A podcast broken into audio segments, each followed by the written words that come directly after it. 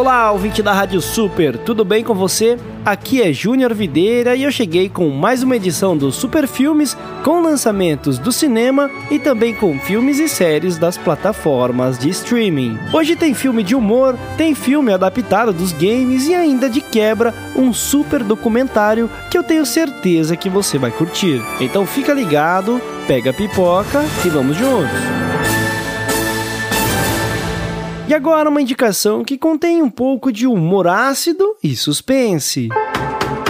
Eu me importo. Bom dia, senhora Peterson. Me desculpe incomodá-la a essa hora da manhã. A justiça decidiu que a senhora precisa de assistência para cuidar de si mesma.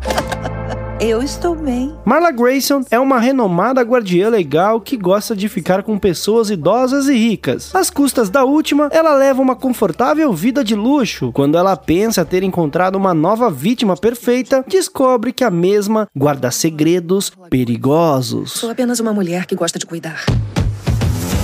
Com base nisso, Marla vai ter que usar toda a sua astúcia se quiser continuar viva. O filme tem atuações de Rosamund Pike, que já atuou em filmes como A Garota Exemplar e Jack Reacher. O longa é um conteúdo original da Netflix e teve sua estreia no dia 19 de fevereiro.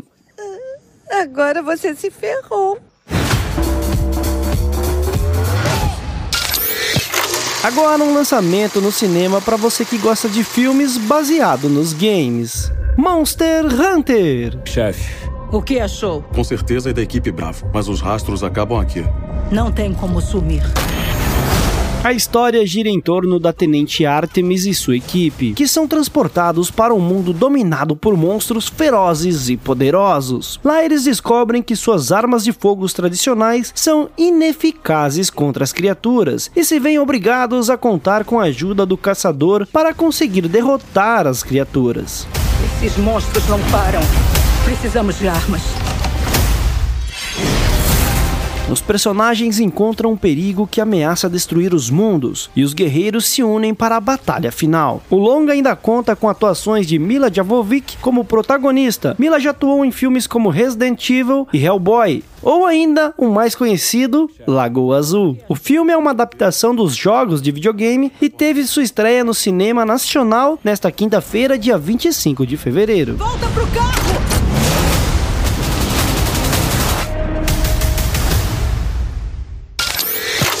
Você é apaixonado por futebol, esse documentário é para você.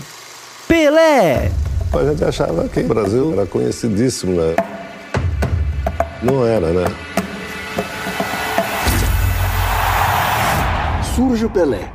O documentário Pelé, que estreia na Netflix, mostra a vida do maior jogador de futebol do mundo, desde o começo de carreira até a ascensão no futebol. Além disso, mostra também como Pelé passou de astro de futebol em 1958 a ser reconhecido como herói nacional em 1970. Porque não é que o Pelé faça a diferença. Pelé foi a diferença. A obra ainda conta com imagens de arquivos impressionantes e entrevistas de ex-companheiros de futebol de Pelé, como Zagallo, Jairzinho e Rivelino. Naquele momento, aí eu não queria ser Pelé. Pelé é um documentário original da Netflix e sua estreia aconteceu nesta terça-feira, dia 23 de fevereiro. Significa tudo pra mim. Pelé foi tudo. Acho que o grande presente que você ganha na vitória não é a joia, né? É o alívio mesmo.